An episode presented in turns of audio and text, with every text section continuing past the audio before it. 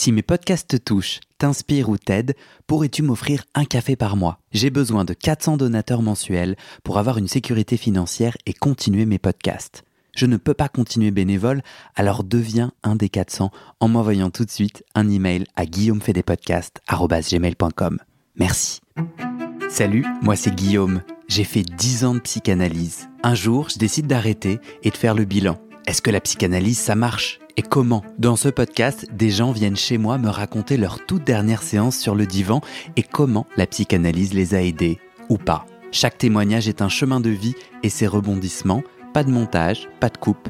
Parfois, je joue au psychanalyste et parfois au patient. J'autoproduis ce podcast avec mes petites mains tout seul et j'ai besoin de vous. Si ce podcast vous touche, vous aide, je cherche 400 personnes prêtes à me donner 5 euros par mois. Pour faire partie des 400, envoie-moi un email tout de suite à guillaumefedepodcast.com. Bonne écoute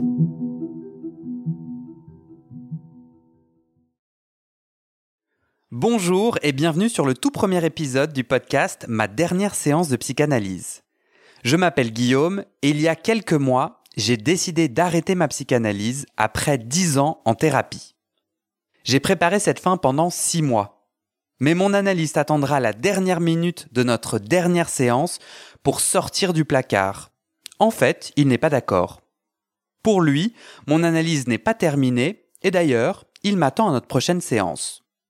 J'étais sous le choc. Mais je m'attendais pas du tout à ça. J'ai décidé de pas y retourner, mais ça m'a posé plein de questions. Et pourquoi ce désaccord surprise? Et comment ça se termine d'ailleurs une analyse? Les autres, ils ont fait comment? Et puis qu'est-ce que je fais, moi, de ces dix années en thérapie? Alors je lance ce podcast pour m'aider à digérer cette fin bizarre et mes dix années d'analyse. J'ai envie d'aller découvrir comment d'autres ont terminé leur analyse, comment s'est passée leur dernière séance, et est-ce que la psychanalyse a changé leur vie? Je ne sais pas pour vous, mais moi, entendre les histoires des autres, ça m'aide toujours à clarifier la mienne, à la voir sous d'autres angles pour mieux la comprendre. Bon, je vous alerte, je ne suis pas journaliste ni expert du son, et ce podcast, c'est mon tout premier. Je ne suis pas non plus un expert de la théorie psychanalytique. Je suis simplement un ancien analysé avec un micro qui enquête. Alors c'est parti. Pour ce premier épisode, je vais vous raconter ma dernière séance de psychanalyse. la la la la la. Test, test, test. Alors le jour où j'ai annoncé à mon analyste mon envie d'arrêter, il m'a tout de suite renvoyé la balle. Il m'a dit mot pour mot, alors on fait quoi? Je ne savais pas du tout comment il allait réagir. Mais peut-être qu'au fond, je m'attendais plutôt à ce qu'il existe un protocole de fin d'une analyse au minimum diminuer le nombre de séances petit à petit par exemple. Mais bon, puisque c'était à moi de décider, j'avais envie de séances supplémentaires pour faire le tour de ma décision. Et pas de date de fin prévue. Je voulais pas partir dans la précipitation sans assumer. Je voulais prendre le temps de faire face à cette rupture. Ça faisait dix ans quand même. Je suis rentré dans son cabinet la première fois à 19 ans, il y a 16 ans. Je dis que j'ai fait dix ans d'analyse parce qu'il y a eu des pauses. Je suis parti à l'étranger plusieurs années. Et d'ailleurs, je ne sais même pas si je dois dire que c'était dix ans d'analyse, car j'ai commencé plusieurs années assis face au thérapeute avant un jour qu'il me propose de m'allonger. D'ailleurs, j'atterris dans ce cabinet un peu par hasard. J'ai des grosses crises d'angoisse qui me paralysent. Je sors d'une clinique psychiatrique qui donne à ma mère le contact de ce thérapeute. Il est aussi psychiatre pour gérer les médicaments que je prends alors. Donc je n'ai jamais choisi volontairement la psychanalyse.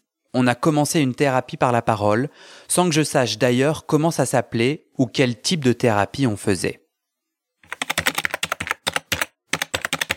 Psychanalyse. Nom féminin. Méthode de psychologie clinique, investigation des processus psychiques profonds, de l'inconscient, ensemble des travaux de Freud et de ses continuateurs concernant le rôle de l'inconscient. Mais revenons à nos moutons. Donc pendant ces six mois avant la fin, l'analyse continue et je prépare mon départ. Deux séances par semaine, allongé sur le divan, comme d'habitude. Alors que s'est-il passé de particulier pendant ces six derniers mois d'analyse? Je dirais que je me suis enfin autorisé à transgresser.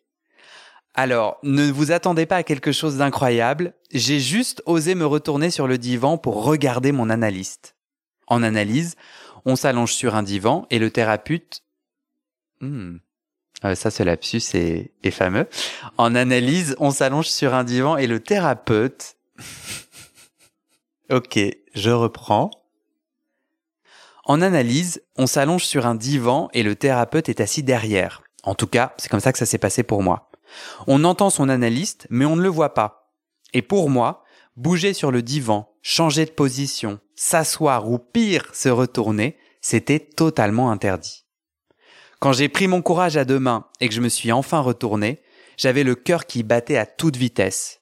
J'avais l'impression d'être un gamin qui faisait une vraie bêtise. Alors, en vous le racontant, ça me semble un peu fou. Mais voilà mon interprétation. Mon analyste, j'en ai fait une autorité traditionnelle qui sanctionne. Il incarnait tout ce que la société m'obligeait à faire pour être entre guillemets un bon garçon. Je voulais et j'ai toujours voulu être validé. Me retourner sur le divan, braver cet interdit, c'était reprendre le pouvoir. Ne plus avoir peur de bien ou mal faire, suivre mon intuition et être libre d'écrire mes règles.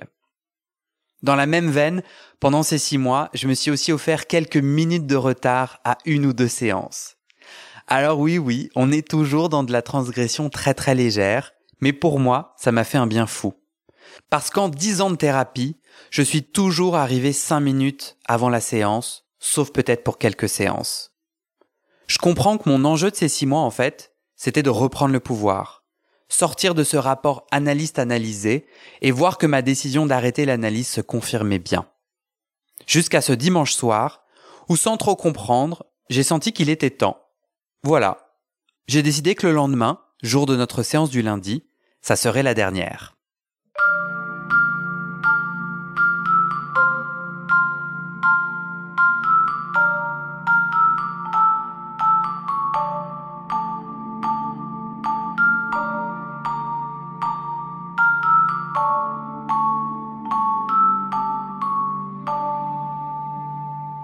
C'était le lundi 7 septembre 2020.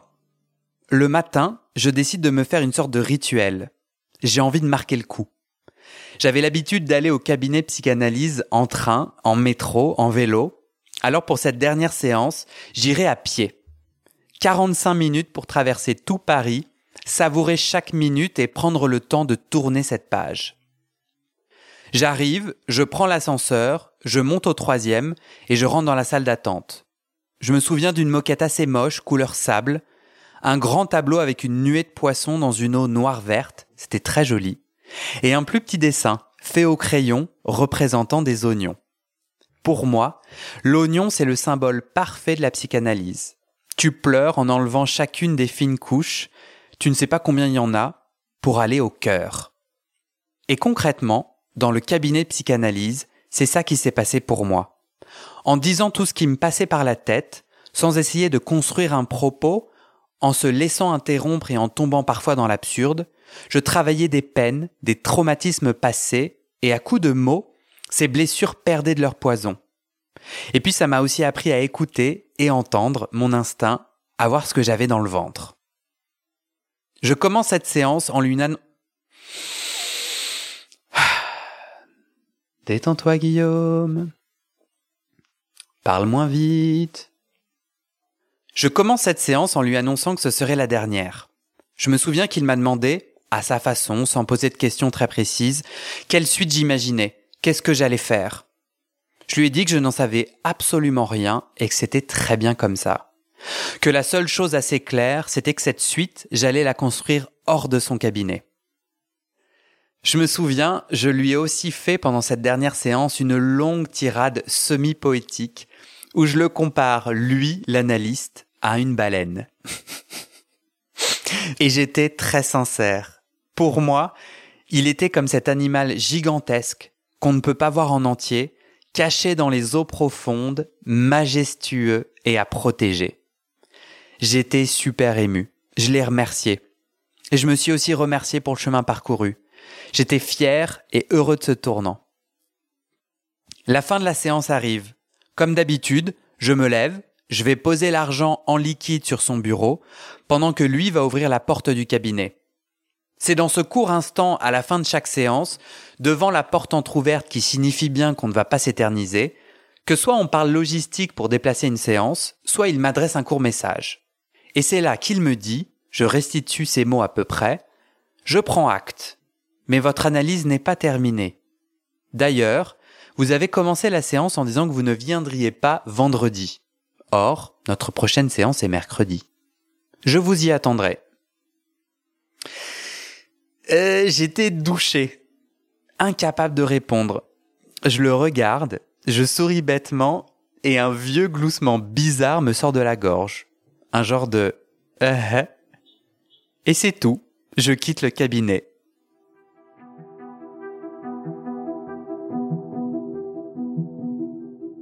Je sors du cabinet, je marche dans la rue, dans un mélange de colère et de joie. Clairement, j'étais piqué. J'étais à nouveau ce gamin qui avait peur de mal faire. Je comprenais maintenant que pour arrêter l'analyse, je devais aller contre son avis. Lui, le thérapeute expérimenté qui me suit depuis dix ans. Ça me mettait le doute. Et puis ce lapsus, le fait d'avoir dit vendredi et non mercredi, mais je savais pas du tout quoi en faire. Est-ce que j'allais prendre ça comme un signe que mon inconscient voulait continuer l'analyse? Alors oui, je crois que le lapsus dit des choses intéressantes de nous, mais je pense pas qu'il faille les prendre au pied de la lettre, non? Enfin, j'étais perdu. Perdu et en colère. En colère parce que j'ai l'impression d'avoir été trompé. Donc c'était ça le protocole de fin? On fait genre c'est moi qui décide, pour au final s'exprimer au dernier moment sans créer un dialogue? Et sur quoi pouvait-il bien se fonder pour dire que l'analyse n'était pas terminée? Quelles sont ces règles du jeu dont nous n'avions jamais parlé? J'ai senti quelque chose d'important se casser alors. Je me rends compte que je n'ai plus envie de donner de crédit à mon analyste. Je n'ai plus envie qu'il soit cette figure d'autorité qui aurait la raison et le pouvoir. J'étais en colère, mais en même temps, je ressentais aussi beaucoup de joie et d'apaisement. Je me sentais tellement libre, heureux, inspiré, fier d'être allé au bout d'une décision courageuse pour moi. J'étais impatient d'aller vers une vie sans analyse, et voir ce que ça allait donner. Une vie sans deux rendez-vous par semaine. Je pensais à tous les voyages impromptus que j'allais pouvoir faire. Ne plus avoir à négocier avec mon agenda. Quitter Paris sur un coup de tête. Je me rêvais libéré et enfin libre.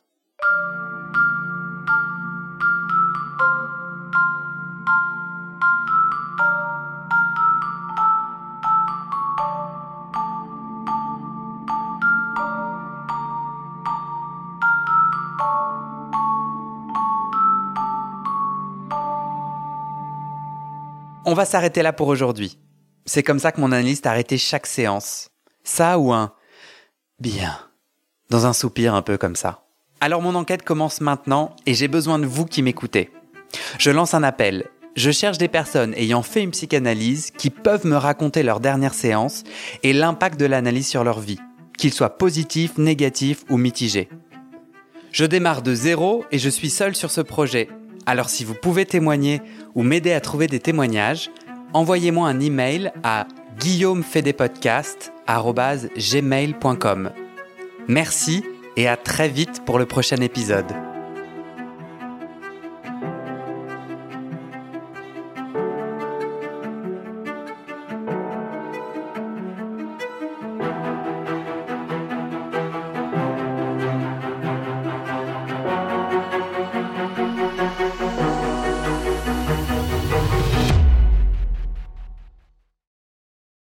C'est la fin de cet épisode. Vérifiez dès maintenant si la suite est déjà publiée. Sinon, vous pouvez vous abonner à ce podcast sur votre plateforme d'écoute pour être alerté dès la sortie des nouveaux épisodes. Et si vous aimez les témoignages intimes comme celui que vous venez d'écouter, j'ai deux autres podcasts qui pourraient bien vous plaire. Je vous les présente. Histoire de devenir moi. Ça, c'est un podcast dans lequel des gens ordinaires me racontent un tournant déterminant pris dans leur vie. Ils racontent le déclic qui a tout changé et comment ils sont devenus un peu plus eux-mêmes. Comment devenir sexuellement épanoui Ça, c'est un podcast dans lequel des hommes, gays, bi ou queer, racontent leur chemin de sexualité et comment ils tentent de s'épanouir face aux normes. Alors pour écouter ces podcasts, vous pouvez tout simplement taper les titres dans la barre de recherche de votre plateforme d'écoute. Mais je vous mets aussi dans le descriptif de cet épisode les liens pour écouter ces podcasts et les liens de mes réseaux sociaux pour découvrir les coulisses de mon aventure de podcasteur et aussi la page de dons pour soutenir mon travail et mes podcasts. En tout cas, n'hésitez pas à m'envoyer vos retours et vos réactions à guillaumefedepodcast.com ou sur mes réseaux sociaux. Ça me motive énormément de savoir que ces histoires naviguent et résonnent, ou pas d'ailleurs. Allez, merci pour votre écoute et à très bientôt dans vos oreilles.